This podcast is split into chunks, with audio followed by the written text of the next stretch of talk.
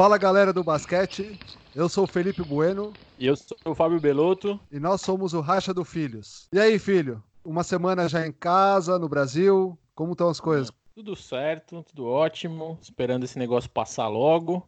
E como prometido, gravando um monte de coisa, né? Estamos aqui já dois, três dias depois do, do nossa última gravação para começar o nosso novo projeto especial, espetacular, tá? Que é o seguinte: o projeto se chama. A gente vai dar um nome para ele durante esse episódio, mas para mim se chama Bar do Filhos. Bar do Filhos porque boteca é coisa de boleiro. E qual que, que, em que consiste esse projeto, Gastão? Conta para mim. O projeto consiste no seguinte: imagina você lá na quadra onde você costuma bater aquela bola, joga, treina pra cacete, corre.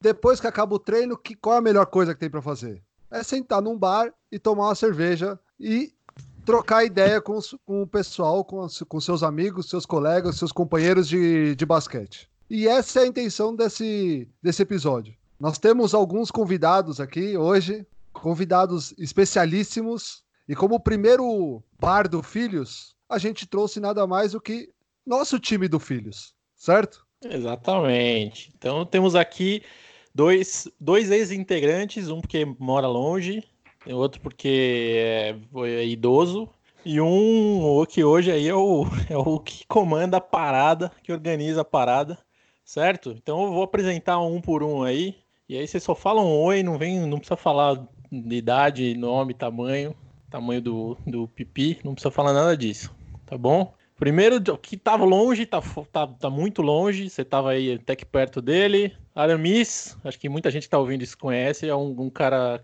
que conhecido no mundo do basquete aí. E aí, filhão, firmeza? Fala pessoal, beleza? Obrigado pela oportunidade. Eu acompanho todo o podcast, então essa é uma satisfação estar tá aqui. Esse é fã, esse é fã nosso. Eu sou é fã nosso. O outro que tá, ele mesmo mora nos Estados Unidos, mora, tá morando em Utah, sim. Outro que tá morando mais longe que o Aramis, em São Bernardo, certo? Também conhecido aí do, do, da galera do basquete. Digão, Rodrigo. Rodrigo Bolzan. Fala, galera. Fala, galera. Um prazer estar aqui, ouvindo aí todos os podcasts, animando o, o nosso trânsito aí. Agora, mesmo em casa, continuo ouvindo. É um prazer aí. Vamos bater uma bola. E por último, aí sou suspeito, apresenta aí, porque sou suspeito para falar. Vocês vão, só vão perceber que parece que sou eu falando duas vezes. A voz é igual. Bom, então deixa eu fazer as honras de apresentar um dos, dos caras que estiveram presentes com a gente desde o começo aí também do Filhos. E é o famoso Pituli.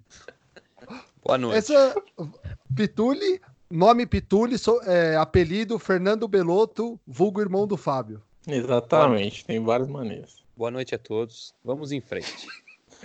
Qual que é o objetivo dessa parada aqui vai ser engraçado? O objetivo é o seguinte: a gente vai falar de, de, Cada um vai pôr um tema na mesa, como, como no bar aqui. A gente não sabe de verdade, só eu e o Gastão sabemos o tema que a gente vai trazer pra mesa. Não é tema, não é bobeira, a gente vai tentar trazer tema sério para discutir e aí depois a gente fala o que a gente quiser sobre esse tema, certo? Mas a gente não sabe o que cada um vai trazer. E ó, esse é nosso, experi é nosso experimento. E aí a gente vai debater um tempo sobre esse tema. A gente vai tentar entrar e sair do tema em 20, 20 e poucos minutos aí. Mas a ideia é, de novo, como se fosse um bar.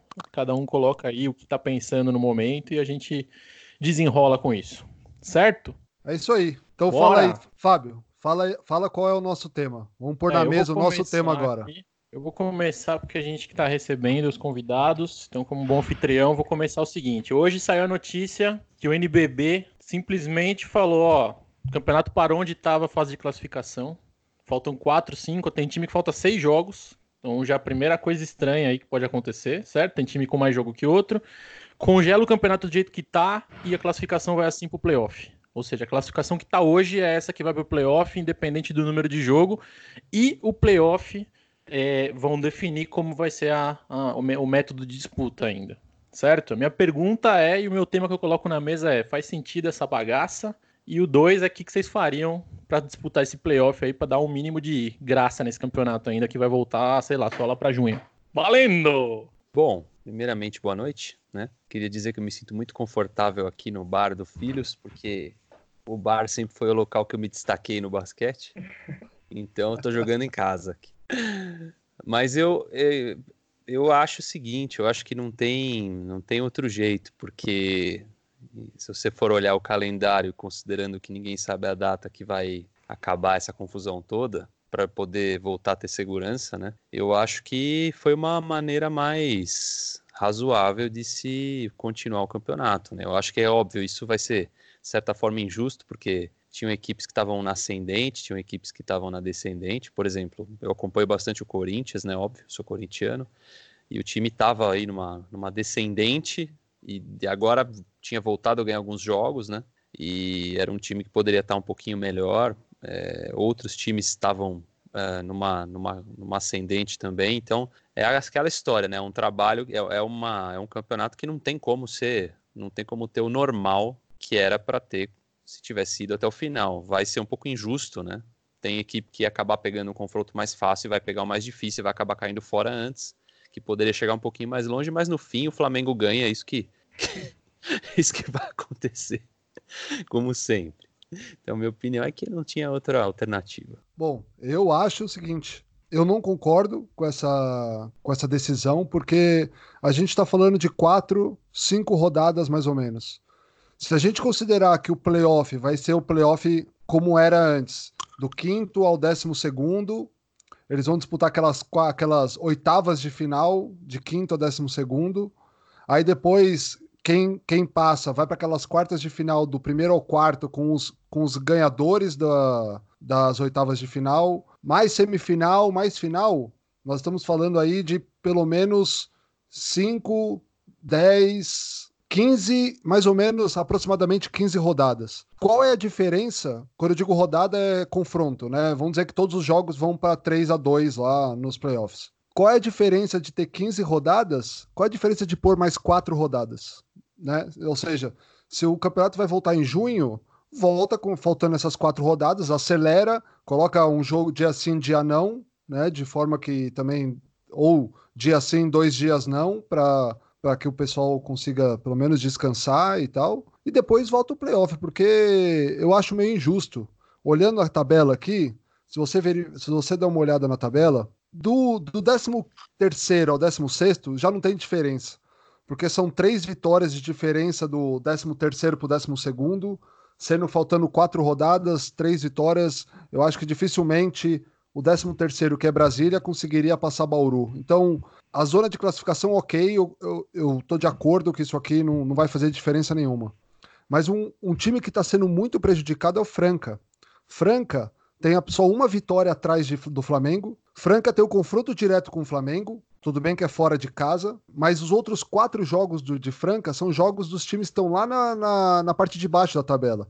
É São José fora, Rio Claro em casa, Pato fora e Botafogo fora. Então, Franca sai muito prejudicado, sendo que o Flamengo teria os jogos Corinthians em casa, São Paulo fora, Bauru em casa e Franca em casa. O Flamengo aí jogaria contra o segundo e contra o terceiro, é, com chance de perder dois desses três jogos e Franca passar o Flamengo. E aí o Franca estando em primeiro, ele teria vantagem em, em todos os, todas as fases do playoff. Eu acho que o maior prejudicado é Franca nessa brincadeira. E também, se você olhar a tabela do sétimo a décimo, é, todos eles têm 13 vitórias. Poderia mudar muito. E do sétimo ao décimo, nós estamos falando de, dois, de duas equipes que poderiam ter o mando no primeira, no primeira rodada de playoff. Então eu não, eu não, eu não curti muito esse, essa decisão, não. Eu não acho que quatro rodadas ia fazer diferença para o término do campeonato. É, assim, são dois pontos, assim. Eu vou perguntar pro Digão. Digão,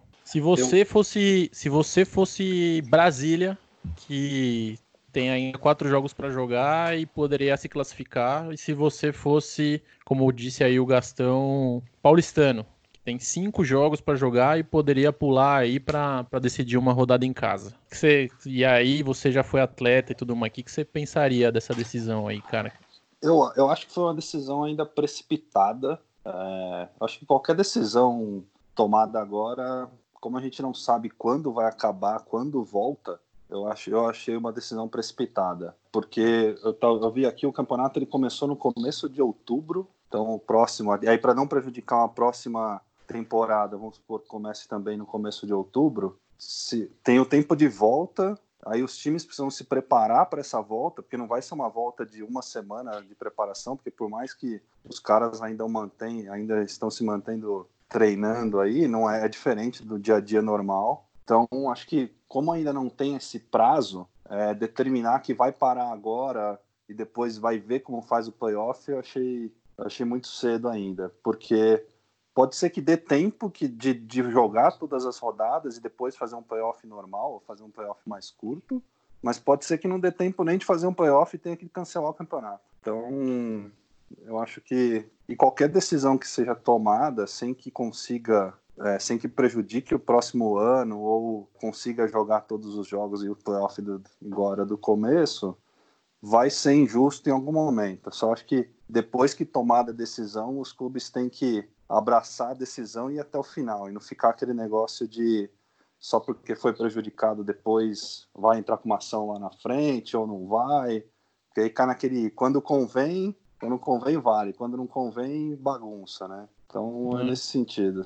É, eu, eu só, só antes de. Vou passar a bola para a Miss também, tem uma pergunta. Eu, assim, eu achei meio. a comunica, comunicação meio zoada, velho. Esse foi um dos, dos pontos que eu achei. Se você entra no site, tem uma nota, assim, cara, minúscula, falando que, que essa foi a decisão do comitê, dos atletas, papapá, junto com os comitê, o comitê dos, dos times e tudo mais.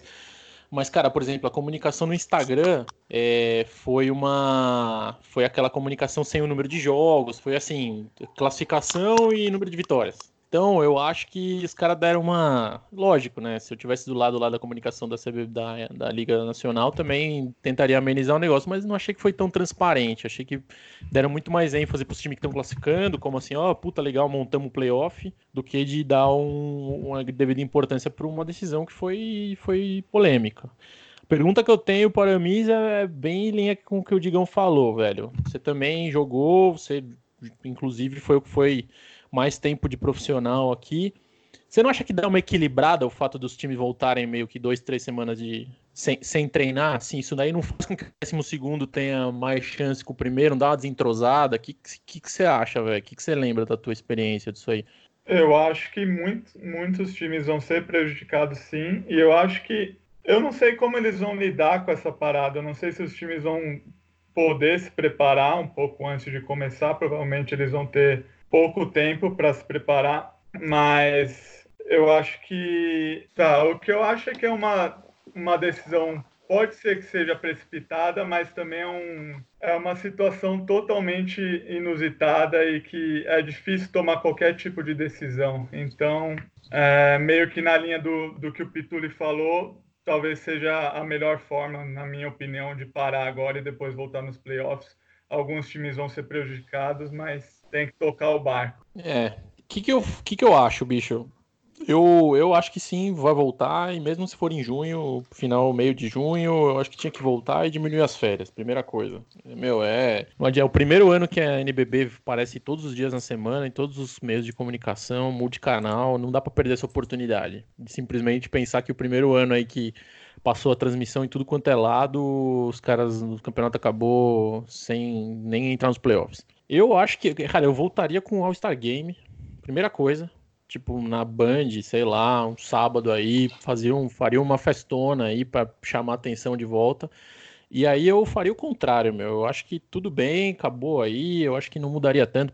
A probabilidade de mudar muito a classificação seria baixa, como o Gastão falou. Mas eu faria um playoff mais estendido, faria uma final melhor de sete sei lá, cara, alguma coisa assim para dar um pouco mais de peso pro campeonato, para tipo trazer de volta a galera para assistir o negócio, sabe? Porque o grande ponto do NBB é isso, cara, é audiência, a galera tem que ver, entendeu?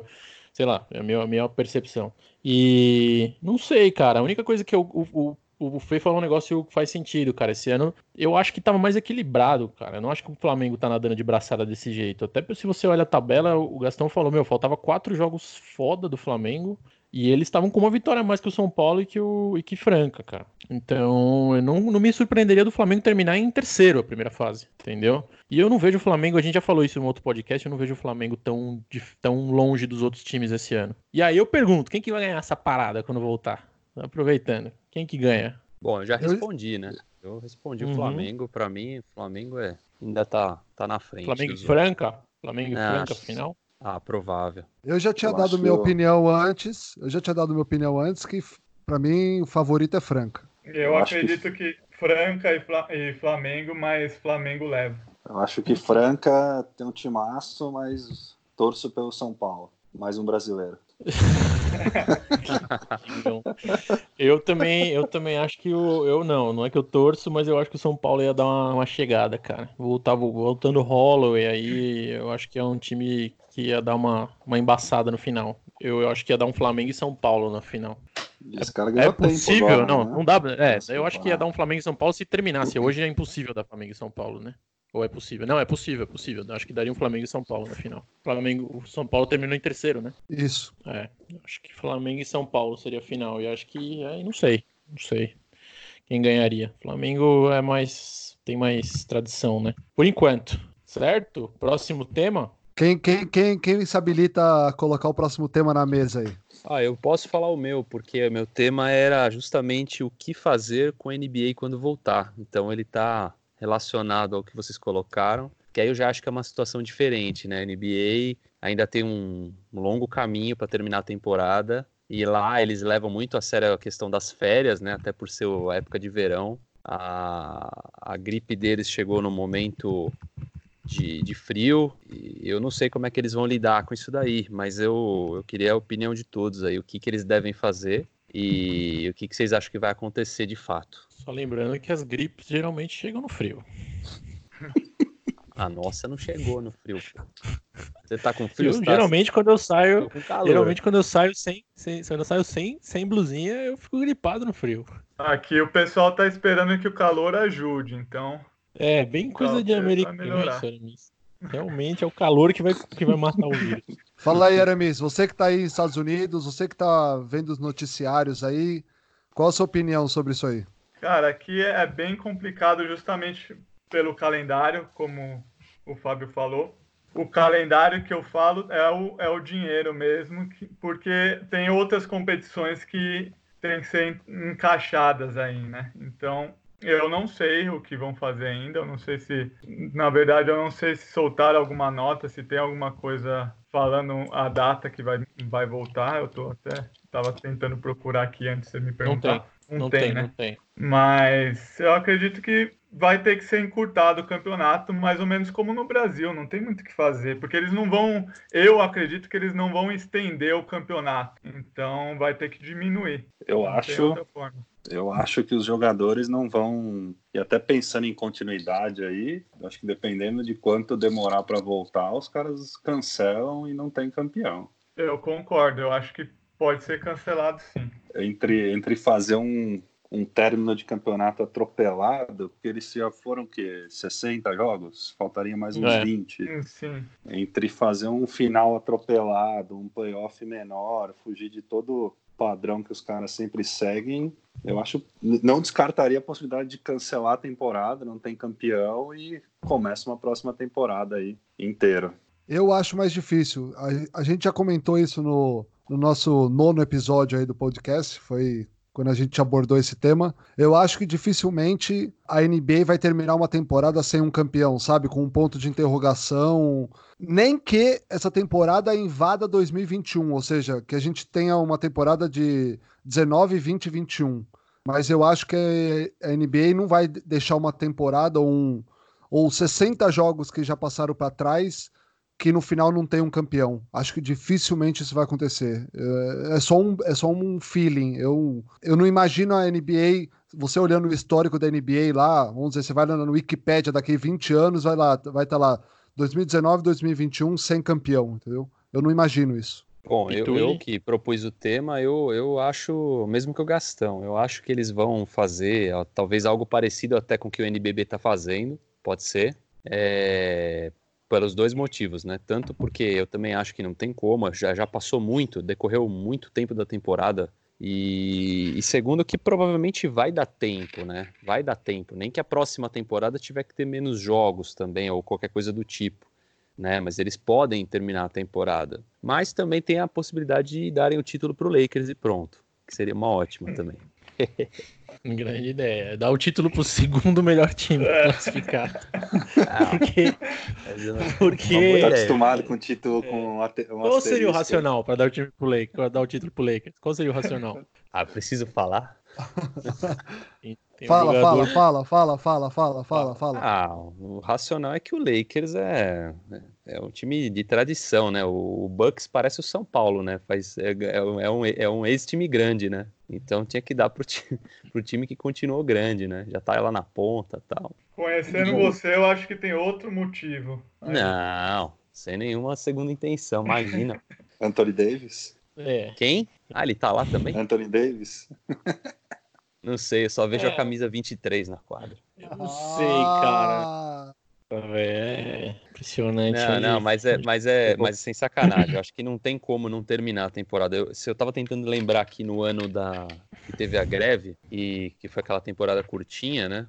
É, não- vocês lembram como é que foi? Eu não lembro se, se ela, ela demorou pra começar ou ela parou no meio. Eu não me lembro como é que foi. Foi 98, Você não 99. ouviu, não ouviu o último podcast, hein? É, não ouvi, É, mas eu disse pois que eu não é. ouvi o último. Valeu. Obrigado, Obrigado. Tigão. Obrigado, obrigado pelo comentário. Foi 98 e 99 que ela começou mais tarde. Começou mais tarde, é, mas você vê, mesmo assim eles deram um jeito de fazer, então eu acho que, que, a- que agora é- vai ser isso aí, eles devem pegar o que tem lá e, e terminar, congelar talvez e, e fazer o playoff dali pra frente. Então, minha opinião é essa. É, eu, eu concordo. Dificilmente termina sem campeão. Dificilmente termina sem playoff. A, a foda aí é que, cara, esse, esse acordo coletivo dos jogadores aí, eles têm muita força, né? Então, eu não sei, assim, se os caras não quiserem jogar, fala, puta, a gente vai ou vai se sentir prejudicado por conta de performance, ou não vai se sentir seguro de voltar antes do que o mundo vai voltar normal. Aí, essa seria para mim o ponto de, de desentendimento aí. Mas e esses caras eles simplesmente eles simplesmente não, não entram na quadra, ponto, né? Eles são assim, cara. O Chris Paul lá, o cara é, é- ele é negociador difícil. A pergunta outra que me vem à cabeça é o seguinte: você acha que esses que vai voltar antes do mundo? Vocês acham que vai voltar tipo meio que gradativamente, sem torcida primeiro, para tentar garantir o mínimo possível de, do espetáculo, do, do, do calendário? O que, vocês acham? Vocês acham que os caras vão tomar essa decisão meio maluca assim por causa de grana ou não? Eu acho que sim. Antes da crise, antes de ser decretado o fim da, da crise da Covid-19, eu acho que a NBA já vai estar voltando antes, já com ginásio vazio, com como eles estavam já planejando fazer antes de, do Gobert fazer aquela merda no microfone lá. Sei, viu? Eu acho, eu acho que não. Pela força que os jogadores têm e pela postura que eles tiveram para cancelar, para interromper a, a temporada do nada, assim. Eles pensaram em fazer um gradativo, quando deu no Gobert, eles foram lá e interromperam. Então, acho pouco provável aí que eles, ainda mais pra, voltando no ponto da, da força que tem os jogadores, acho que os caras vão vão bater muito no prazo para se recuperar, família. Você vê os próprios donos de, de time lá, os caras já se movimentando para ajudar todo mundo lá, todos os funcionários. Então, os caras, na grana, eles vão. Eles, não, grana não, não vai ser um problema para os caras para voltar desesperado esse ano, essa temporada, né? Acho que eles, eles vão voltar aos poucos aí. Mas não sei se acho que não vai puxar não a fila. É, eu realmente acho que grana não é o problema, mas eu acredito que tem uma possibilidade sim, até porque eles estavam pensando nisso, como o Gaston falou. Então, eu não descartaria isso. E eu acho que seria uma boa opção. É, eu acho que Vocês na a- prática, na pra... eu eu acho que na prática o... eles não têm por que voltar sem torcida, porque eles só vão voltar se for liberado para voltar. Então, é, eu acho que é capaz deles segurarem, hum, nem que for mais 15 dias, para poder ter a torcida e, e tudo liberado, do que voltar assim paulatinamente para poder acelerar o, o final do campeonato. Te- Claro, e assim, eu acho que até lá, eu não sei a quantidade de testes né, que, que vai estar disponível, mas seria uma alternativa eles testarem todo mundo com um teste rápido e liberar mediante aos testes e deixar o jogo correr sem torcida, né? Para garantir a, a continuidade do campeonato. Mas eu acho que assim que não vai ser uma distância tão grande do dia que alguém falar, olha, pode disputar uma partida de basquete do, do dia que pode estar um ginásio cheio, entendeu? Porque a, eles não vão liberar uma coisa com risco para jogador e se não tem risco para jogador, não, não vai ter para torcida. Então, essa é a minha opinião. Mas eu não acho que vai liberar tudo de uma vez, cara. Eu acho que vai ser realmente gradativa, vai ser gradativamente. Então, não sei se esse espaço de tempo vai ser, pode ser tão curto. Esse, esse negócio até agora, ninguém vai saber se os caras estão saudáveis ou não estão saudáveis. Isso aí, meu, lá, o Brooklyn Nets lá divulgou, por cagada, vazou que era o Kevin Durant, um dos quatro caras que estavam é, com diagnóstico positivo, e o Spencer Dinwiddie foi no Twitter para falar que ele não era um dos positivos. Então até hoje ninguém sabe quem é os caras do Brooklyn Nets. Então deve ter um monte de jogador aí contaminado e ninguém sabe. Mas eu tinha pensado alguma coisa nesse sentido aí, cara. Esse teste que estão fazendo aí agora, que, que a Coreia fez, dura uh, menos de um dia para ficar pronto o teste. Eu, eu acho que, dependendo da, de, de, qual é a, pre, a, previsão, o prognóstico, vamos supor que os caras falam assim: ó, para liberar tudo vai ser julho nos Estados Unidos, porque os Estados Unidos não veio o pico ainda. Né? Eu acho que existe uma probabilidade grande de começar a testar os caras e jogar os jogos com os caras que estão saudáveis. Eu, eu, eu, acho que seria uma, uma saída interessante qual é o risco? O risco é de ter um time que não tem ninguém saudável e esse time terminar com 15 jogos menos. Lógico, é um risco. Mas aí deveria não classificar porque os jogadores são muito responsáveis. Basicamente por isso. Então seria uma punição já. Aí também você pararam pra pensar, o teste de um dia, né? O cara faz o teste, ele pode sair na balada depois do teste, pegar o vírus e no outro dia tá com o vírus também. Não garante nada. Pode ser, é, pode ser. Só se fosse confinado no hotel, né? Tem essa também. Pode ser, pode ser. E ainda mais, meu, atleta. E o Bolsonaro falou que, meu, o passado dele de atleta garante. garante que ele não tenha sintomas. Mas vocês viram que o Gobert falou que tá sem olfato e sem paladar, né? E parece que isso é uma coisa que demora, para alguns casos vai demorar meses para voltar. É. Então... esse cara dava migué no treino, né? Por quê, então? Porque ele não é um atleta, se ele tá com Não problema... é um atleta de verdade. ah, entendi, entendi, entendi. Bom, acho que fica claro aí. Fica claro mais ou menos quais são as alternativas. Muito bom, muito bom. Mais alguma coisa para acrescentar? Não. Vamos render o bloco. Segue. Próximo, próximo, tema, próximo tema. Próximo tema. Posso trazer. Saindo do, do tema Covid-19. Seleção, futuro da seleção brasileira. Ai, ai, ai, ai. O Brasil jogou Mundial ano passado, média de idade do time 30 anos. Jogador mais novo, deixa eu pegar aqui, acho que tinha ah, Didi, 20 né? anos, que era o Didi. Depois dele tinha o, tem o Iago com 21 e o Caboclo com 24. O resto, 28 para cima. Mas e... conta o Iago? Ah, o meio jogador, né? E... Nossa, que do... maldade, velho. Não, pelo tamanho. Ah, pela, na Olimpíada não, ele foi menos que meio, ele, não. No é, Mundial, pelo amor de Deus, menos Nos jogos meio. internacionais aí, ele não conseguiu. Claramente, no físico, ele não, não aguentou o jogo. E, e, aí, do time titular, se eu, me, se eu não estou enganado, o time titular era o Huertas, Varejão, Marquinhos, Leandrinho e Caboclo. Então, do time titular, quatro caras tinham mais de 35 e um tinha 39, que era o Alex. Então, para um próximo Mundial aí daqui três, a Olimpíada ano que vem, a Olimpíada já vai ser um problema, né? Mas próximo Mundial aí o time titular desse ano teria 39, 43, então vai ter que trocar inteiro. Quando a gente olha para categoria de base, ou mesmo para os moleques aí de 20, 22 anos, tem pouca gente aí despontando igual o Leandrinho tinha despontado lá atrás, dominando o jogo. Não sei, o que vocês acham aí que, que vai ser desse, dessa seleção? Bom, eu ainda acho que o nome, se existe um nome para o futuro da seleção, para mim ainda é o Caboclo. Eu ainda acho que ele ainda tem muito para evoluir estando na NBA. Talvez ele tenha que encontrar um time correto que, que ele consiga se encaixar para ter tempo de quadra, mas ou só que ele ainda é muito novo para falar para um, um, próximo Mundial. Talvez ele seja muito novo, que é o Didi.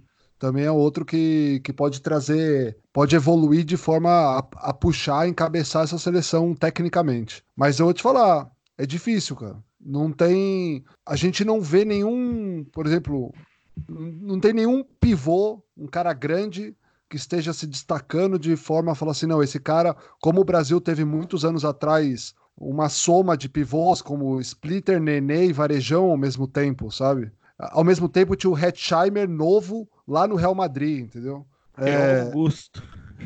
Ah, então assim, eu não vejo, eu não vejo nenhum o que o Brasil teve no passado bom, que é de pivôs, hoje tá, eu não vejo nenhum despontando. Eu não sei, eu, eu acredito que é bem tenebroso aí o futuro da seleção. Só para fazer um adendo aqui antes de próximo, falei o Augusto, a reação nos vídeos, no vídeo aqui de todos foi maravilhosa. Pior pivô do mundo. Bora, quem quer falar desse tema aí depois do Gastão? Tem muita coisa para falar disso, hein? Putz. Ah, o, na minha opinião, essa aí é a pior geração disparada das últimas gerações de seleção brasileira, porque se você pegar aquela geração depois que veio da depois do Pan-Americano, do Oscar, também era uma geração fraca que, que não ganhou nada, né? Mas aquela época a gente ainda ganhava pelo menos da Argentina, né? Não tinha Ginoble, não tinha, então os campeonatos locais aqui sul-americano, é, Copa América, a gente ainda tinha um certo domínio, né? Apanhava dos Estados Unidos, tinha lá Porto Rico, que sempre deu trabalho, mas a gente ainda tinha um, era uma geração ruim do continente todo aqui da América do Sul, né? Dessa parte do continente. Agora, se você olhar esse time que está aí, é... primeiro que olha, olha só a quantidade de brasileiro que está na NBA é muito pequena em relação ao que tinha antes. A gente chegou a ter aí, sei lá, quase, talvez 10 ou mais de 10 ou perto de 10 e ainda alguns desses com algum destaque, mesmo não sendo os principais jogadores, né? Mas você tinha lá, o, na época, o Leandrinho voando, você tinha um Varejão liderando o rebote, você tinha o Nenê sendo um pré-All-Star Game, quase foi para um All-Star Game, né? E, o, e os outros que estavam, e o Ertas dominando né, na Euroliga, e mesmo assim a gente não conseguiu nem beliscar um bronze de uma, de, um, de uma competição importante. Né? Então, quando você olha para uma seleção, você vê lá o Mineiro, você vê uns caras super limitados, assim, sendo convocados, que até em campeonato local não conseguem dominar, é, você fica muito preocupado, né? E não tem um cara desses daí que você olha e fala, puta, esse, esse, esses dois aqui, eles vão carregar essa seleção. É, o que o Digão falou, é, assim, o futuro, o Gastão falou, futuro tenebroso. E, e agora, eu acho que agora, é, é, antes era uma tentativa de medalha, agora acho que é uma tentativa de qualificar, que sempre foi difícil, e agora, para mim, tá praticamente impossível. Assim, você pegar um pré-olímpico, você olha o time que a Argentina tem hoje, é, é, muito melhor. Você olha até o Canadá, que tá com os baita times aí. E o Brasil tá, tá com uma geração muito fraca mesmo. Muito fraca. Então, acho que é. A gente, acho, que, acho que é o time que mais me fez sofrer na vida foi essa seleção masculina de basquete, pelo amor de Deus. Porque Corinthians sempre ganha, perde, os outros times que eu gosto ganham, perde. Essa seleção aí foi só o time que só me trouxe amargura na vida. Tá louco. Como assim? O sul-americano? Não, as maiores comemorações nossas foi ganhar da Argentina, cara. É, tipo, é, é, que nem ganhar um jogo, cara. Você não, você não comemora é, nada. Você é. não...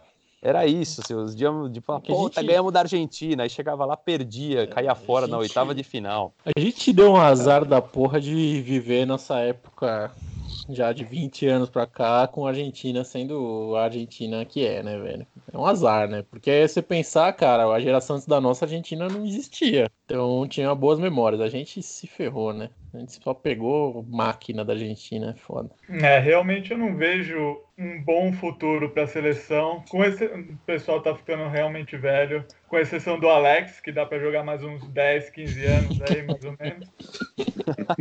Mas. É o Zé Roberto do basquete. É, exato. o Didi, para mim, joga muito. O Bruno Caboclo tem um potencial incrível. Eu fui vê-lo jogar faz, não faz tanto tempo contra o Memphis, contra o Denver, aqui em Denver, e ele jogou segundos, assim. E é um cara que ele já fez bons jogos na, na NBA e dá, dá aquele parece que vai, né? E chama muita atenção, porque é um cara extremamente físico, ele mete muita bola, tem um, muito potencial, mas eu não sei o que acontece que não, não vai. É, ele precisa aprender a fazer bandeja com a mão esquerda, né? Para começar. já, é um, já é um bom começo, né? Pode ser um começo. cara, eu acho que o problema do Caboclo Caboclo. É, ele tem falta. O problema do Caboclo é que ele não, não, não é um pivô, não é um lateral, não é um 4, ele não é um armador. Ele tá no meio do caminho ali, né, velho? A NBA precisa de uns caras especialistas. Ou você é estrela ou você é especialista. Não adianta, cara. Hoje em dia. Ele tá bom, velho. Podia ser especialista em fechar o garrafão, defesa, mas ele não é o Capela que, que tem 10 centímetros a mais que ele, querendo ou não, faz muita diferença, cara. Faz muita diferença. É... Cara, Putz, ele é o cara eu... com a segunda maior envergadura, cara. Ele pode ser um capela, assim, só que. É, mas não aprendeu, né, Aramis? É. Não, aprendeu, não aprendeu a jogar. Ele, ele era um 3, ele era um 3 aqui no Brasil, um 2, aí lá ele virou um 4, às vezes ele joga de 5. Dá pra ver claramente, assim, minha opinião, quando eu vejo ele jogar, é que ele tá quebrando galho, assim. Claramente você vê que ele tá quebrando galho, assim, na posição que ele tá, sabe? E quando ele joga na 3, ele não produz porque também os caras são muito rápidos, velho. É difícil, é difícil. Mas no uhum. Mundial ele foi muito bem, cara. Ele foi muito bem na defesa, principalmente. Muito bem na defesa. No ataque ele foi mais ou menos bem. Na defesa ele foi animal. Eu, eu acho o seguinte: eu acho que o Brasil vai ter que aprender a. E aí, tomara que seja esse o Petrovic aí, vai ter que aprender a ter um jogo coletivo animal, cara. Eu acho que vai ter que mudar um pouco o esquema do, tático da seleção brasileira. Eu acho que tem um potencial físico um pouco diferente. Eu acho isso bom, de alguma maneira. É, eu acho que o Didi é um cara que não. um físico que não tem. É, eu acho que falta o Raulzinho aí, que ninguém fala. O Raulzinho, uhum. cara, joga muito. Joga muito. Você tá aí, você deve ter visto mais, Aramis. O Raul é craque é, pra mim, cara. Ele é muito bom, ele cara. Ele, mesmo, mesmo mesmo na NBA, ele entra e joga, uhum. assim. Ele não é um cara que entra e fica passando bolinha do lado. Ele depende do jogo, ele é um cara que, meu, ele é agressivo tal. Ele, é... ele não joga muito, né? Ele parece que ele se machuca muito, ele fica muito é. ausente. É. Mas quando ele tá bem, é um cara fora de série mesmo. É, eu acho ele bom demais. Querendo ou não, ainda tem o Vitor, é, que tá na melhor fase da carreira agora. E, meu, joga num nível alto na Europa. É, dizem aí que o filho do, mãos, do Mãozão é animal. O tal do Mãozinho joga no Pinheiros. Dizem que o moleque é absurdo, que deve também ir para fora logo menos aí. Moleque novo. Tem o Caio lá, o Caio tal do moleque, não sei se o nosso ouvinte sabe, mas o segundo cestinha da Liga Argentina hoje é um brasileiro de 20 anos. Chama Caio Pacheco. Então, e ninguém convoca esse cara, meu? O que é, acontece? Tem que convocar, tem que convocar. Da, da, convocar daqui, a pouco, daqui a pouco a Argentina convoca o cara, você vai ver só. É, mas é mesmo. Mas é mesmo. Acho que ele tem nacionalidade italiana, alguma coisa assim. É. É, tem, tem mesmo. É... Só que realmente, assim, o fato de não ter pivôzão, eu não me preocupo tanto, porque o jogo hoje não tá pra pivôzão também, né? Então, ah. não me preocupo tanto com isso. É... Mas ah, eu não, acho filho. que tem que achar um time que faz sentido, cara. Por exemplo, você acha que. Vou, vou dar um exemplo aqui. Você acha que o Renan Lenz não consegue jogar um jogo internacional no nível, se ele com experiência, do São Paulo? O cara puta jogador moderno, cara. O cara tem 2 e 12 mata a bola Nossa. de fora, pula, corre, braçudo. Cara, esse cara deveria ser preparado. Acho que é questão de montar um time. Para de chamar. Ó, vou falar uma coisa aqui, cara é meu amigo, hein? Para de chamar o Mineiro, que não. Cara, não vai. 30, já tá com 30 e vários, entendeu? Começa a pôr esses moleques na seleção, pro caboclo. Lucas Dias tem que jogar, ponto, velho. Tem que, tem que pôr o cara lá e jogar. Não dá para deixar um cara com a técnica dele, tamanho dele, fora de, um, de, uma seleção brasileira. Tem que pôr o cara, expor o cara, meu, de alguma maneira. O outro menino do São Paulo lá tá, tá jogando. Esqueci Não, o nome dele, de Franca. O Léo Mendo também, tem que expor os caras. Os caras são. É, essa, essa é a geração. Se não dá cancha pros caras também, nunca vamos, nunca vamos saber, né? Não sei o que, que vocês acham. É, eu acho que acho que você tem um pouco de razão nisso. É o que a gente sempre reclamou da época do Oscar, né? A geração pós-Oscar foi um pouco isso. A gente sempre reclamou que não davam oportunidade para molecada. E aí teve um gap na. Houve um gap aí, porque eram sempre os mesmos sendo convocados. Era Rato, era Oscar, era Pipoca, era Sandro Varejão, Janjão, esses caras que nunca dava oportunidade para os novos. E acho que isso aí é a mesma coisa que está acontecendo hoje. Outro desperdício para mim, cara, isso para mim é um desperdício. A gente viu ele batendo bola uma vez. O Cristiano Felício só fazer corta-luz na NBA, cara, é um desperdício absurdo, assim, também, Nossa, cara. Porque é, é, é um cara grande, é um cara forte, com um potencial enorme. Meu, o cara ele só faz. Nem, nem é pick and roll. Se fosse pick and roll, ele ainda tinha a oportunidade de fazer a cesta. Ele só é corta-luz que ele faz, não faz mais nada, entendeu? É um desperdício enorme isso. É, eu tava esperando a minha vez do comentário aqui para falar dele, porque você matou. Esse cara, ele evoluiu. Ele, ele tá pior do que ele tava há dois anos atrás. Eu, eu lembro que uma época eu achava um pouco isso do Splitter também. Parece que o, o Splitter, quando ele começou a, né, a, a entrar no San Antonio, nos primeiro, primeiro ano que ele foi que ele jogou mesmo, né? Ele, ele simplesmente ele não, ele não sabia arremessar. Não sei se vocês lembram, né? Ele, ele, no, ele tinha um chutinho assim razoável no começo. Ele, ele simplesmente não sabia mais arremessar. E o Felício é a mesma coisa, assim. Eu, eu lembro que ele estava arremessando um pouco mais, até bola de três e tal. Puta, esse última participação dele na, em Mundial e os jogos que eu vi de eliminatória da seleção, ele jogando contra umas seleções super fracas aqui da, nas eliminatórias, o cara não conseguia segurar a bola. Tava numa fase terrível, assim. Você vê que realmente o cara botaram ele para fazer um trabalho ali que ele só faz uma coisa e o cara pega a bola na quadra e ele não olha para cesta. Incrível, um cara com o potencial dele que não, não foi desenvolvido. Então é um cara que tinha que mudar de time urgente, tinha que sair de lá. É, só, é, enfim, eu acho que para mim, cara, tem essa, essa transição que os caras fazem aí do high school pro. Da, da, do, da categoria de base pro high school, isso dá uma quebrada, né? No basquete. O brasileiro tem uma puta má fama na Europa, né? E é onde desenvolve os caras. É assim que o Splitter virou o Monstro, o Varejão, o, o Marcelinho, só o Nenê que pulou meio direto e o Leandrinho, né? Que foram meio direto. O resto, cara, o caminho normal dos argentinos, dos europeus, sempre é jogar uma liga forte na Euroliga e não, a gente não tem essa cultura. Não sei se não acharam um empresário ainda que, que tem as, os caminhos, sabe? Ou se realmente os caras têm uma, uma imagem aí do que o brasileiro é meio, meio preguiçoso. E deveriam ter, né, velho? Tem mil exemplos aí, cara. Hetzheimer, Caio Torres, é, Paulão, puta, tudo cara que a gente conhece, sabe que os caras são gente fina, tudo sangue bom, mas, velho, em algum momento os caras deram uma, uma deslizada aí no profissionalismo ou na, na, na vontade, e isso conta muito, né, meu? sei lá, dá mó pena, porque potencial tem. Outro dia eu tava vendo um moleque que tá no high school, chama Leonardo alguma coisa, um carioca. Ele, ele joga no melhor high school dos Estados Unidos, número um. É um, é um, um high school super famoso, não sei se era me tipo, vem na cabeça aí. É um time que destrói todos no high school. E esse menino já assinou. É, não, esse daí no, no, adulto, não é no high school. É, e esse moleque, assim, ele já vai para uma universidade grande. Aí dizem que, assim, eu vi uns vídeos, o moleque é, é, bom, cara. É bom, é bom. Ele é titular do melhor high school dos Estados Unidos. Então, assim, em dois, tem um monte de moleque espalhado aí. Tem aquele Felipe dos Anjos no Real Madrid, que tem 2,20.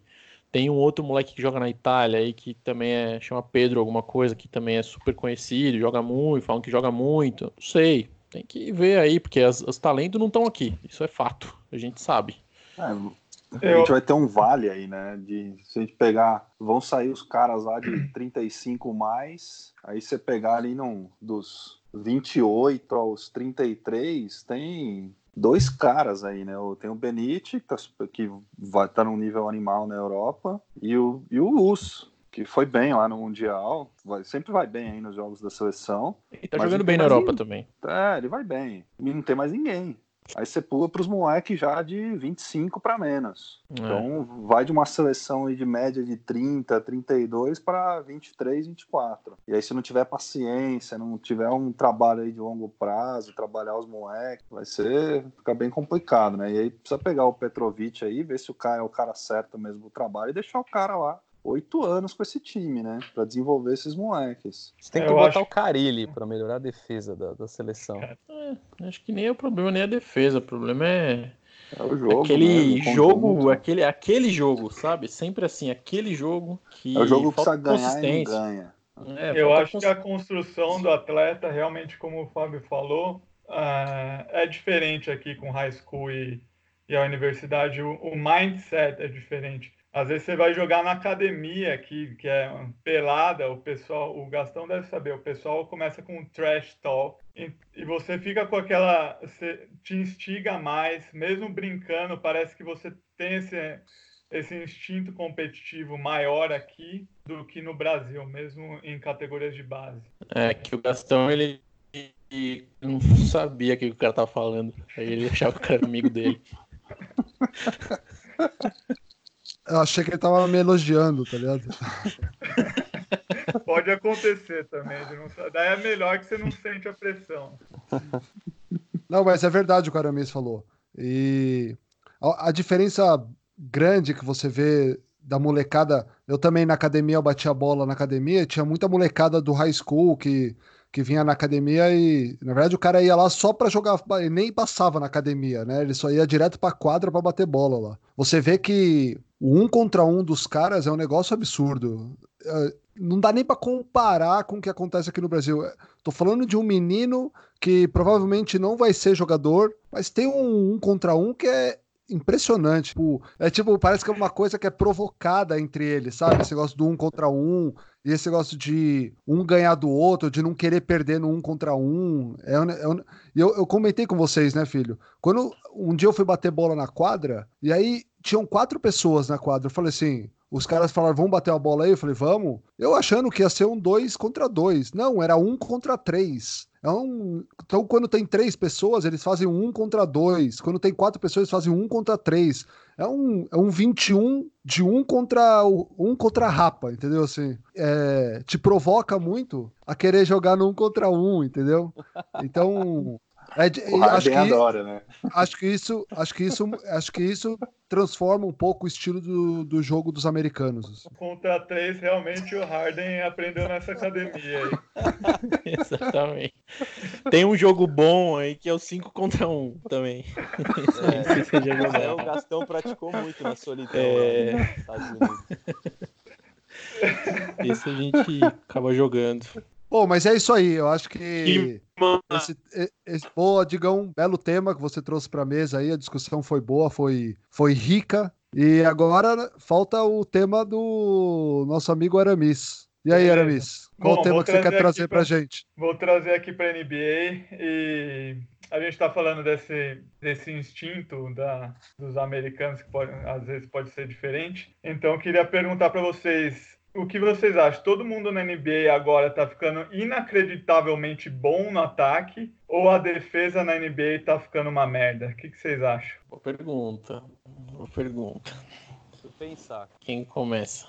Ah, eu, eu que começo. Eu acho o seguinte, olha, existe a NBA pré-Stephen Curry e a NBA pós-Stephen Curry, né? Isso a gente sabe. E eu acho que a NBA pós-Stephen Curry, ela... Vocês, grava... Vocês gravaram isso, né? é. Não, mas Exatamente. eu tô falando de estilo, estilo de jogo, não de que eu acho que isso é legal ou não. Até porque eu acho isso, todo mundo sabe que eu acho uma porcaria. Eu gostava dos pivôs trombando lá e violência. Mas o, o, o que eu acho é que depois da, que o Stephen Curry mostrou que você sendo imarcável em qualquer lugar da quadra e treinando muito, você conseguiria desequilibrar. Eu acho que vários caras, inclusive que não tinham tanta aptidão física, que é o caso dele, né? Que o cara, se olhar ele, ele parece eu, né? Parece que nunca foi na academia. E o cara, o cara, o cara mostrou que é possível ser campeão e jogar com um certo tipo de treino que ninguém fazia e um estilo de jogo que ninguém fazia. A partir daí, eu acho que eu é aquela história, né? Todo mundo copia o estilo que está ganhando. Então, como funcionou, você via assim, a, a, vocês falaram da molecada, eu tenho certeza absoluta, o Aramis deve ter visto isso, que na nossa época, vocês lembram, a gente ficava tentando enterrar, né? Os moleques não, você vê o moleque batendo bola na quadra, ele fica fazendo um driblezinho e arremessa do meio da quadra. É isso que a gente vê. Até aqui no Brasil, eu vi alguma coisinha de jogo de categoria de base, assim, é, molecada brincando em clube, assim, não tem, meus moleques não gostam mais de fazer bandeja, não, não chute de meia distância morreu, isso é papo velho do basquete. Mas eu acho que em função disso, treina-se muito mais o ataque do que a defesa, porque assim, como marca isso? Então, no que, que adianta treinar a defesa se o cara vai parar lá, que nem o Trey Young, lá do logotipo, o Lillard, e, e mandar uma pera, né? E, e, ainda por cima, se você marca essa região da quadra, você abre um espaço enorme para o cara cortar e fazer uma bandeja. Então, é, é realmente assim, acho que é quem tem a maior artilharia vence esse é o momento que nós estamos vivendo. Então, respondendo a Aramis, eu acho que sim, o ataque ficou impressionantemente bom. Todos os pivôs são obrigados a chutar, porque senão não tem função na quadra. E aí, consequentemente, a defesa fica para segundo plano. Essa é a minha opinião.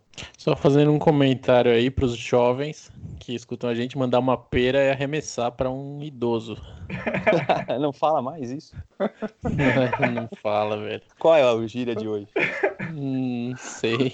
Mas mandar uma pera é muito da nossa eu época. Eu não sei também, eu só conheço essa. Não sei também, mas não, essa mas é da nossa, óbvio, mas ninguém fala isso mais. Tem, opa, tem uns jovens aí. Vai estudar, molecada. tinha, agora tinha os jovens, não tem mais. Eu acho que eu dividiria a temporada em dois, cara. Eu ainda acho que o playoff, jogo ali pegado, ele ainda depende muito de, um, de uma defesa bem marcada, de uma defesa bem estruturada. E acho que essa a, o meu argumento vem com a explicação, por exemplo, do de Houston, cara, faz todos os movimentos necessários e nunca consegue chegar porque é um time que não tem essa esse outro lado. Ter um, um ataque absurdo, que realmente tem, e já teve, hoje eu acho que tá muito mais enroscado do que já foi. É, mas não tem essa hora que precisa ali da defesa, não tem, velho. Não, não consegue, entendeu? Os caras tomaram uma virada do Golden State dois anos atrás, numa final de conferência. Não sei se vocês lembram, simplesmente não conseguiam fazer cesta no último quarto. Os caras não conseguiam pôr a bola dentro da cesta. Porque eu. E aí essa é a diferença do Golden State. A gente fala, Curry. Mas, cara, é o. Tem dois dos top 10 defensores da NBA no time que é o Clay Thompson do Raymond Green, entendeu? É, então eu ainda acho, e aí Toronto no passado, com uma defesa absurda com Kawhi, com Gasol, Gasol já foi defensor do ano, o Kawhi, é o Kawhi, não tenho o que falar. Draymond Green, é, cara, é um animal, o Kyle Lowry é um animal marcando. Ainda acho que times campeões dependem de um. É, são mais equilibrados. Então, a NBA hoje não, não, não demanda isso, minha opinião. Demanda um ataque, dependendo, o time chega na defesa. Dividindo isso em times bons e times ruins, campeões sim tem que marcar bem. Eu não me lembro um último time que não tinha uma defesa animal sendo campeão. Cleveland, aquele Cleveland do, do LeBron do Kyrie tinha uma baita defesa. Todos os Golden State e enfim, acho que é, ainda é um fator de decidir quem é quem é fodão mesmo e quem é só participa. É, eu acho o seguinte, eu penso que um pouco o ataque o, o ataque tem um pouco mais de, de, de importância na NBA, mas eu acho que isso é muito devido também a como os juízes, como que a regra da NBA também prevale, é, ajuda, os, ajuda o ataque. Eu acho que a questão da defesa, você não poder marcar um cara encostando nele, colocando o antebraço no cara, porque você sabe que o cara vai fazer, vai cavar aquela falta, aquela falta tosca. Eu acho que isso prejudica também muito a defesa do um contra um. Não estou falando nem falando do sistema defensivo, mas é, naquela defesa um contra um, onde talvez você possa pressionar melhor mais um cara, um, um, cara habilidoso, onde você possa pressionar, fazer com que ele passe a bola, fazer com que ele se livre da bola, isso prejudica porque você não pode encostar na cara. Então, eu acho que um pouco a, a regra da NBA ela não ajuda a defesa também. Os juízes não ajudam com que as defesas sejam mais competitivas e, e sobressaiam sobre o ataque. Ah, eu, eu vou na linha do Fábio aí, que dividindo aí o campeonato, né? Classificação, final da classificação ali, definição de, de posição para o playoff, depois nos playoffs, acho que são posturas dos times completamente diferentes, né? Acho que durante a temporada o ataque prevalece mesmo, porque os caras dão uma relaxada ali na, na parte defensiva, também não dá para marcar com uma intensidade absurda 80 jogos no ano, mas nos principais jogos e nos jogos de playoff ali, nos jogos para decidir a parada mesmo, o time que tem a defesa mais encaixada, que consegue ler o ataque adversário leva uma puta vantagem. E aí entra o ponto do Houston nunca chegar, do Trey Young lá, no, lá em Atlanta não consegue fazer o time ganhar nada. Então, acho que na hora do vamos ver mesmo, a defesa acaba pesando ali para decidir jogo e decidir o campeonato. Né? É, eu concordo com um pouquinho de cada um, sendo bem político. Nossa, que mureta. Zé da mureta. Na mureta. Mas o Gastão falou um negócio interessante. Realmente a regra da NBA mudou e especificamente em 2014, 2004, se eu não me engano, eles mudaram o, o hand checking, né, que é aquela mãozinha que você pode pode que acaba deixando o jogo mais devagar. Isso é proposital para o jogo, para que o jogo fique mais mais rápido, né, e mais bonito de se ver. E isso faz toda a diferença. Depois de 2004, se for ver, nenhum pivô, realmente pivô, ganhou MVP mais na NBA, com exceção do Novinsky, que não é bem um pivô, né? Um cara muito mais versátil. Então foram mais jogadores baixos ou laterais como o LeBron ou o Kevin Durant. Mas hum, eu acredito que sim, a defesa está mais é mais difícil de se marcar hoje e por ser mais difícil, eu acho que ela tem uma importância até maior. É, realmente nos playoffs é, é outro campeonato, então durante a temporada, como o Digão falou, é mais relaxado, o pessoal vai sentindo como como está a temporada e nos playoffs é o que pega. Eu acho que realmente o fato da defesa ser, ser, mais difícil de defender torna a defesa mais valiosa e é o que ganha título. É o diferencial. Não dá. A gente. Quem, quem, quem já bateu essa. Quem já bateu uma bola, sabe, meu, defesa. Defesa começa tudo lá atrás, velho. Não tem o que fazer. Ainda não, não conseguiram mudar isso no basquete. Acho que no futebol você consegue defender atacando, né? Tendo a bola no pé, Tá aí o Diniz, melhor time do Brasil, para comprovar isso. Mas. mas. Bom, essa parte o último aí, jogo foi 3 a 0 então. É, mas eu acho que no basquete ainda você precisa ter uma defesa que morde ali. Cara, quando vamos pro basquete FIBA, você vê isso claramente, velho. Que, meu, é, não tem como. É, a Argentina chega na final travando os caras na defesa, sabe? Tipo, jogando físico, incomodando todo mundo. Sérvia tirando as linhas de passe todo o tempo. Lituânia sempre fez isso. É, é eu acho, eu acho o basquete mais bonito que tem é esse basquete que é equilibrado. Os caras marcam defesa legal e saem em posição. Esse é para mim é o basquete mais bonito. Mesmo aqui no no NBB aí, o ano que, que Bauru ganhou, depois o ano do Paulistano, os caras tinham um puta de, de, sistema defensivo, né? O Paulistano marcava bem pra caralho, pesado. Sim. Pode ser. Paulistano marcava bem pra caramba ali, muito, a defesa pesada, aí transição rápida e um ataque muito rápido, aí todo mundo solto no ataque. E mesmo o Bauru, o ano que ganhou lá com o Alex arrebentando na defesa, o time inteiro também, defesa forte e tudo, eles acabaram levando o campeonato. O Flamengo do ano passado, os caras evoluíram muito na defesa, então para onde você vai aí para deci decisão de campeonato, é, a defesa conta muito. Puxa a vida, Digão. Alguém mais sobre esse tema? Não, acho que vocês estão todos errados, né? Isso é a verdade. Só eu que tô certo. Boa. Então, antes de terminar agora, vem a parte que a gente não tinha combinado com ninguém, que é aí para os convidados, cada um eu vou fazer uma pergunta e eu quero que vocês respondam com o que vier na cabeça. Essa parte não tá combinada. Certo? Primeira pergunta, Digão, quem que é o time mais legal da NBA e por quê para você hoje? O time mais legal da NBA, deixa eu pensar. Vai, Digão, sem pensar muito, velho. Que é. Calma, velho.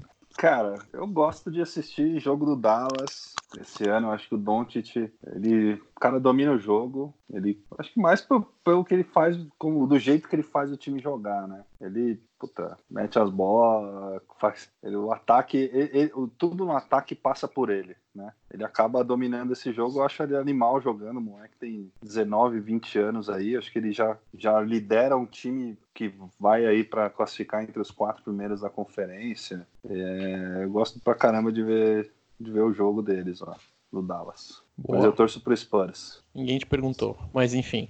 É... mas tá feio de assistir jogar esse ano. Aramis, qual que vai ser o All NBA First Team esse ano? Assim, sem, sem titubear, papa certinho. Vai me cinco? colocar cinco pivôs com armador no time. É.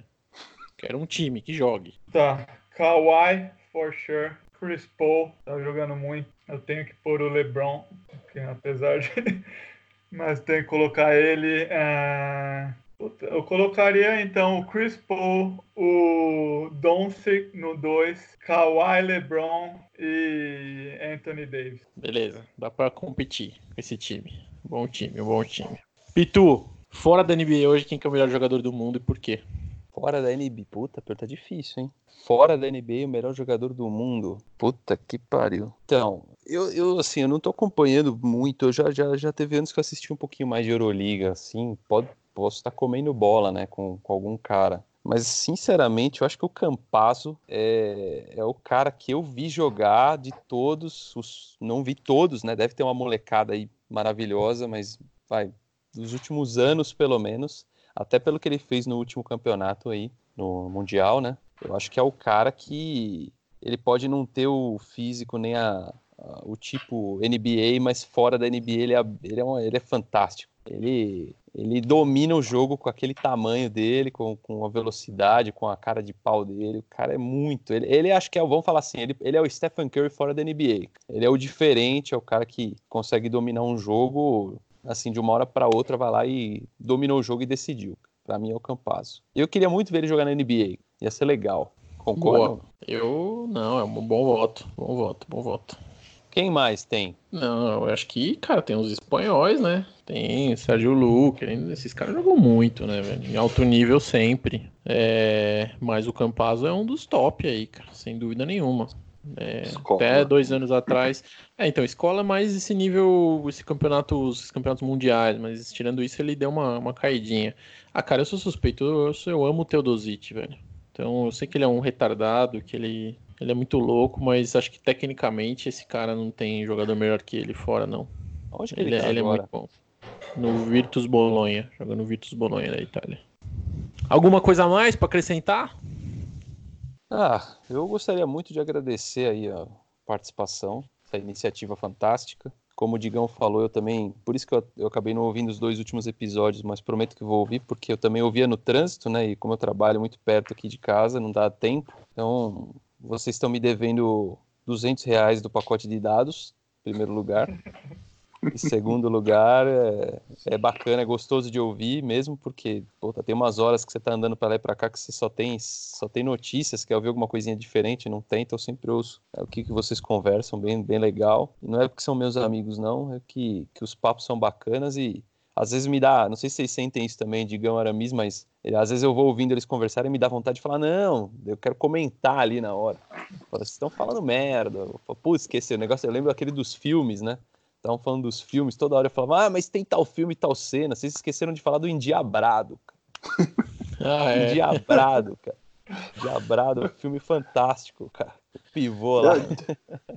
Esquecemos de falar das. Que a, que a Yuppie Goldberg virava técnica do, do Knicks. Isso, esse filme também era lendário. Mas Era enfim, então agradecer bom. a participação e eu vou voltar para o dia que vocês dedicarem o programa ao, ao mito, ao rei, eu voltarei. Ok, ok.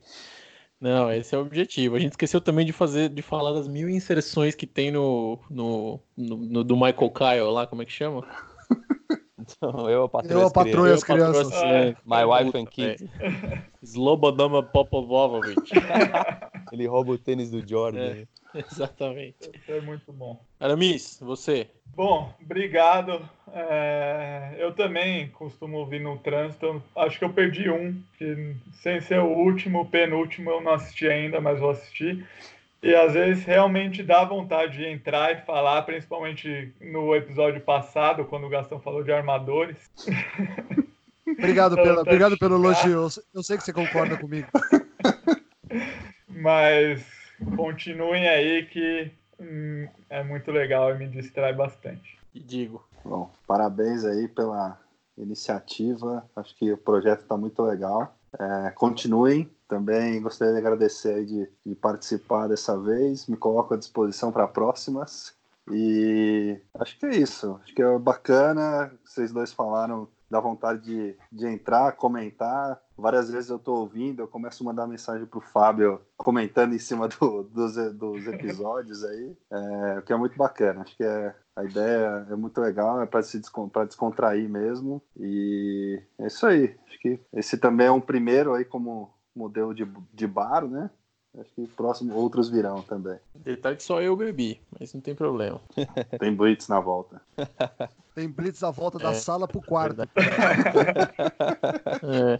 Bom, pessoal, eu queria, queria aproveitar e agradecer a presença de vocês aí. Foi, uma, foi bem legal. Eu acho que é um modelo que a gente testou hoje aqui, é a primeira vez que a gente fez, mas parece o ambiente é bem legal, é bem descontraído. Eu acredito que ocorrerão mais vezes, porque eu acho que a, o modelo foi legal, o modelo funcionou. E para aquelas pessoas que pensam igual vocês, pô, eu tô ouvindo lá, eu queria comentar, pô, nossas redes sociais estão aí para isso. Então, quem ouvir qualquer merda que eu falar e discordar que a chance é grande, vai lá e me xinga lá na rede social, que é para isso que a gente tem, para essa interação com as pessoas que estão ouvindo aí. E mas pegue, peguem leve, não me xinguem muito. Eu gostaria de fazer um protesto contra a CBB, que postou alguns podcasts de basquete e esqueceu de, de vocês. É, ah, é, só pra. Só pra, só pra eu, eu, eu fui lá e reclamei. Eu registrei Foi o NBB. Lá. Foi o NBB. Foi o NBB. Foi o NBB. É. Eu Mas fui lá e falei o nosso. CBB também. Eu fui lá falei o nosso, o cara respondeu desculpa no Twitter. não tem problema. É... Eu nem não, sabia que achou... tinha outro podcast, achei que vocês eram únicos no Brasil. Exato. Não, não, tem uns caras Mas... fera demais aí. Mas o importante é isso mesmo, quando a gente teve essa iniciativa, nunca foi para ser o mais famoso, nunca foi para ser o mais conhecido, nunca foi para ser indicado pelos outros e sim para a gente poder falar o que a gente acha, o que a gente sente, que a nosso tudo que a gente vê do basquete sem ter rabo preso com ninguém. Então, esse, é a, esse sempre foi a nossa intenção. Essa é a opinião do Gastão. Eu quero seguidores e fama. é... Não, brincadeira. É bem, é bem isso aí, cara. Show de bola. É uma, uma, mais uma coisa diferente que a gente está fazendo. Demais aí falar com vocês e mais em quarentena aproveitar esse momento para bater papo de basquete também, que seja o primeiro de muitos. Estamos abertos a, a, outra participação de vocês e de outras pessoas participando. Só basta ter um Skype e um, e um fone de ouvido. Vocês viram como é fácil. E antes que eu me esqueça aí, que eu já esqueci no começo, sigam a gente também no Twitter, Filhos Racha, Racha do Filhos no Instagram. E se a gente chegar em 163 seguidores no Instagram, a gente vai colocar um vídeo de 5 segundos do Digão roncando em Florianópolis. Nossa página. Acho que eu que filmei isso aí. tá bom? É tá isso aí, pessoal. Então, por favor, Valeu. não sigam. Não vamos alcançar essa marca jamais. Vocês não vão querer ver isso. Mas é só desse vídeo pro próximo, não é na história. Se a gente alcançar desse pro próximo, desse podcast pro próximo, a gente faz isso, senão não. Valeu, galera. Boa noite para todos aí. A gente tá gravando de noite. E para quem tá ouvindo, até a próxima. Valeu, tchau. Tchau. Tchau.